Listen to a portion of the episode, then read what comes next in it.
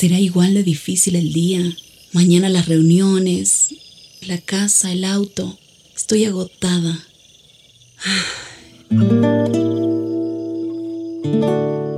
No importa cuántas cosas me hayan angustiado hoy. Me acercaré a Él porque Él tiene descanso para mi alma y mi mente. Cuando mi corazón está tranquilo, puedo escuchar su voz en quietud y confianza.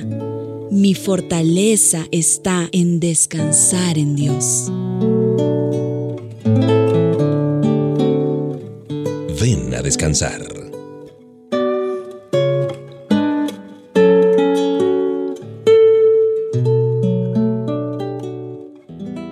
Que tú como yo nos hemos quebrantado en algún momento, en alguna oportunidad, que hemos sentido que Papá Dios ha tocado lo más profundo de nuestro ser y de nuestro corazón. El Señor tenía en mente un gran llamado para Moisés, que era liberar a más de dos millones de esclavos hebreos en Egipto. Este futuro libertador parecía el más calificado para esta tarea, siendo el hijo adoptado del faraón, tenía todos los privilegios de la realeza, poder, educación, preparación, en fin, pero papá Dios sabía que con eso no era suficiente. Moisés tenía todavía un fuerte espíritu de independencia que sería un estorbo para que realizara la tarea con el poder de Dios, con el poder divino. El Señor tenía que ponerle fin a esa tendencia antes de poder actuar a través de su siervo escogido. La oportunidad surgió cuando Moisés mató a un egipcio que golpeaba a un esclavo hebreo Recuerda ese episodio que está por allá en el, capítulo 2 de Éxodo. Al darse cuenta de que hubo testigos de su crimen, él salió corriendo, huyó al desierto para escapar de la ira del faraón, y fue allí donde Moisés tuvo que rendirse. Al igual que Moisés, todos queremos hacer las cosas a nuestra manera en algún momento, como la canción de Frank Sinatra, a mi manera. Por lo tanto, Dios tiene que enseñarnos obediencia en todas las áreas de nuestra vida. Pocos recibirán una tarea tan grande como la de Moisés, pero el Padre Celestial tiene un llamado para cada creyente. Si su plan es que tengamos una familia piadosa, que ayudemos al prójimo o que nos dediquemos a una actividad con integridad y sensibilidad, Él quiere que lo hagamos a través de su poder. Y para poder hacerlo, el Señor usa a veces quebrantamiento. No será lo que nosotros preferiríamos, pero Papá Dios sabe que las dificultades son necesarias para que nos despojemos de nuestra autosuficiencia. ¿Quisieras tú alcanzar lo que el Señor tiene planeado para ti? Bueno, pídele con humildad de corazón que quebrante cualquier aspecto, cualquier área de tu vida que le está impidiendo a Él cumplir su propósito para tu vida. Esa es la bendición divina del quebrantamiento.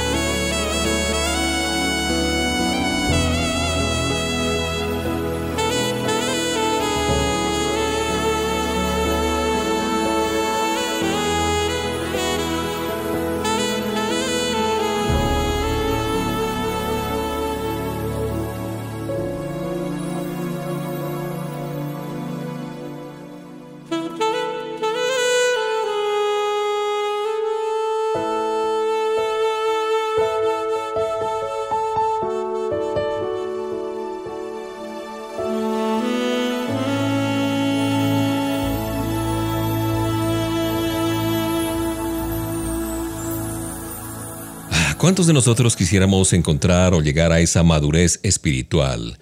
Pero nos damos cuenta que el modo de obrar del mundo es escoger a las personas más fuertes, más talentosas para hacer las cosas. Por el contrario, Papá Dios elige con frecuencia a las más débiles, a las que no tienen nada que ofrecer excepto su absoluta confianza en Él. Esta dependencia es lo que caracteriza a los maduros en la fe. Pero esta madurez no es automática o que llega así de una manera sencilla. Nuestro Papá Dios recibe a las personas tal y como son, pero no permite, por su grande amor, que sus hijos se estanquen, sino que los ayuda a crecer más y más a la semejanza de su Hijo Jesucristo. Como seguidores de Jesús de Nazaret, debemos desprendernos de todas esas actitudes, ideas, motivaciones de nuestra vida pasada. El Espíritu Santo ilumina nuestro entendimiento y nos permite ver las cosas desde la perspectiva divina. Así el Señor puede crear en nosotros dependencia en Él y sumisión a su Espíritu. La transformación es usualmente gradual, pero Dios permitirá algunas veces que las dificultades y el dolor desarrollen nuestra confianza en Él, nuestra dependencia en Él. Pensemos en los modelos bíblicos de la fe. Sara y Abraham lucharon con el problema de la infertilidad durante muchos años antes de recibir a ese bebé prometido, de acuerdo a lo que nos dice Génesis 21, mm, los versículos del 1 al 2. José fue vendido como un esclavo y encarcelado injustamente antes de poder salvar a su nación del hambre. Por allá en Génesis 45.5 nos narra este episodio. Y en su nuevo papel como la madre de Jesús, María obedeció la importante orden de Dios de salir huyendo de un lugar peligroso, junto con, con su hijo y con José, claro está. Todas estas personas enfrentaron angustias, quebrantamientos, persecuciones, que les permitieron aceptar su insuficiencia y la dependencia absoluta de Papá Dios. ¿Qué te está impidiendo a ti someterte a tu Señor? Su deseo más profundo es que tú crezcas en su madurez. ¿Para qué? Para que en tu debilidad el poder sea el de Él. Eso es la madurez espiritual.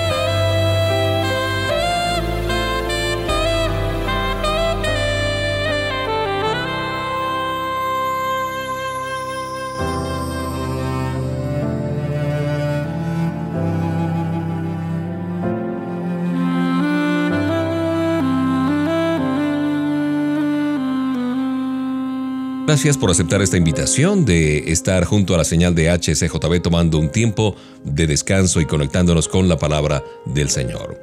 Siempre pensamos al final de un día si fue productivo, si las horas que pasamos trabajando o en nuestro oficio, en nuestra labor, fueron productivos en efecto.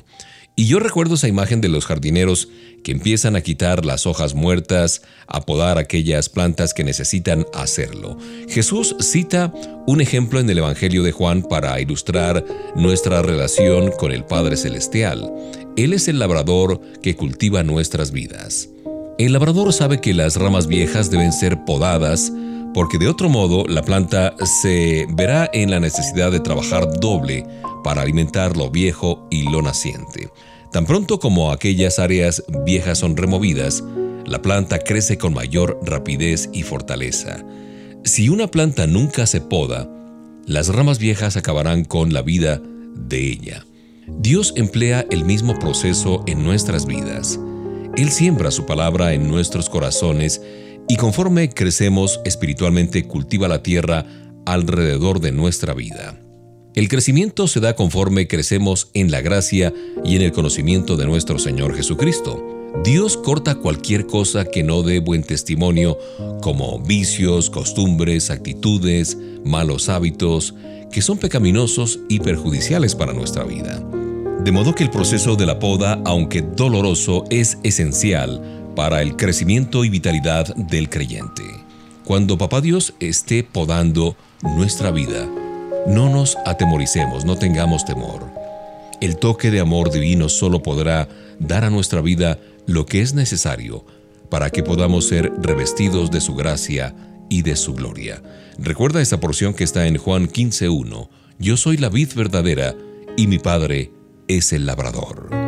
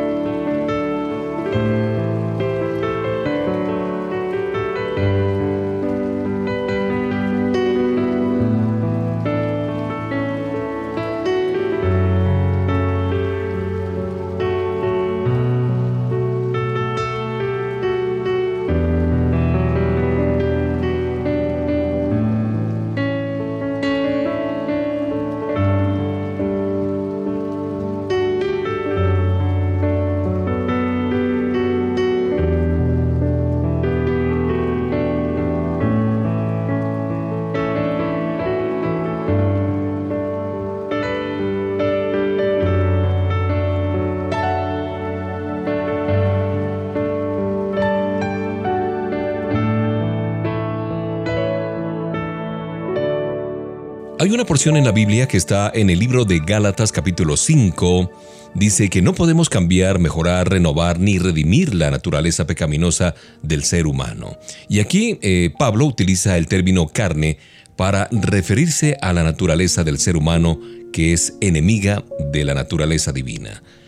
El fruto del Espíritu, o sea, la evidencia de que Jesús mora en nosotros, incluye amor, gozo, paz, paciencia, benignidad, bondad, fe, mansedumbre y templanza.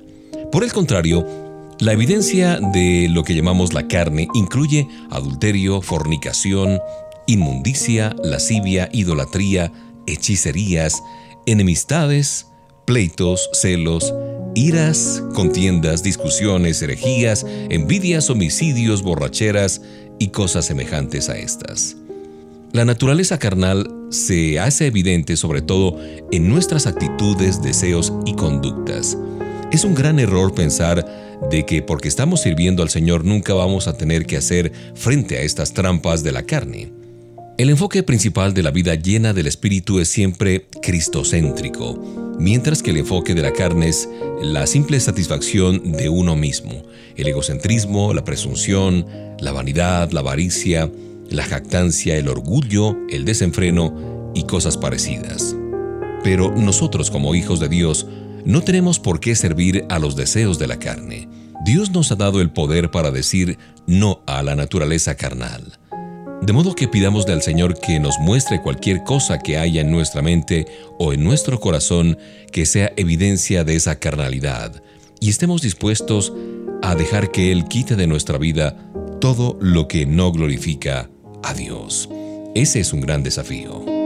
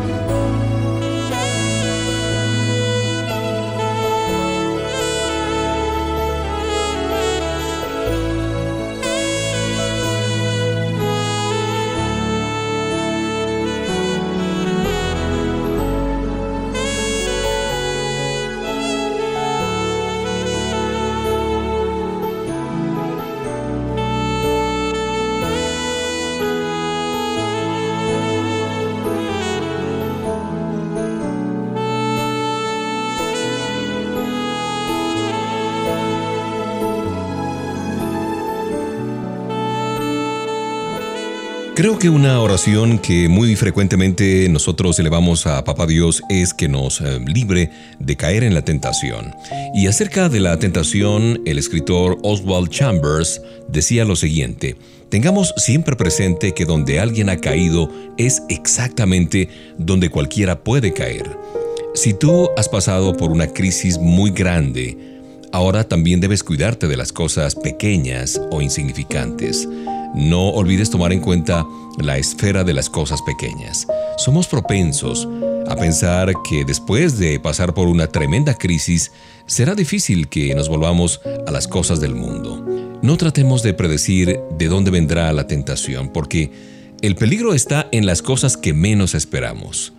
Después de un gran conflicto espiritual, esa esfera de las cosas pequeñas comienza a hacer lo suyo, y si no tenemos cuidado, nos hará caer. Por ejemplo, en el Monte Carmelo, el profeta Elías obtuvo una gran victoria espiritual, recuerda eso. Soportó una prueba suprema al aferrarse a su fe en el poder y la soberanía de Papá Dios, a pesar de que los profetas de Baal estaban amenazándolo y burlándose de él. Sin embargo, después de esa gran victoria en el Monte Carmelo, Elías sufrió también una gran derrota espiritual. Bastaron unas cuantas palabras de la reina Jezabel, una reina malvada, y él se sintió tentado a pedirle a Dios que le quitara la vida, de acuerdo a lo que leemos en Primera de Reyes capítulo 19. Así es que pidámosle a Papá Dios que nos dé mucha sabiduría, mucho discernimiento, para poder reconocer la tentación y vencerla antes de que cause estragos en nuestra vida.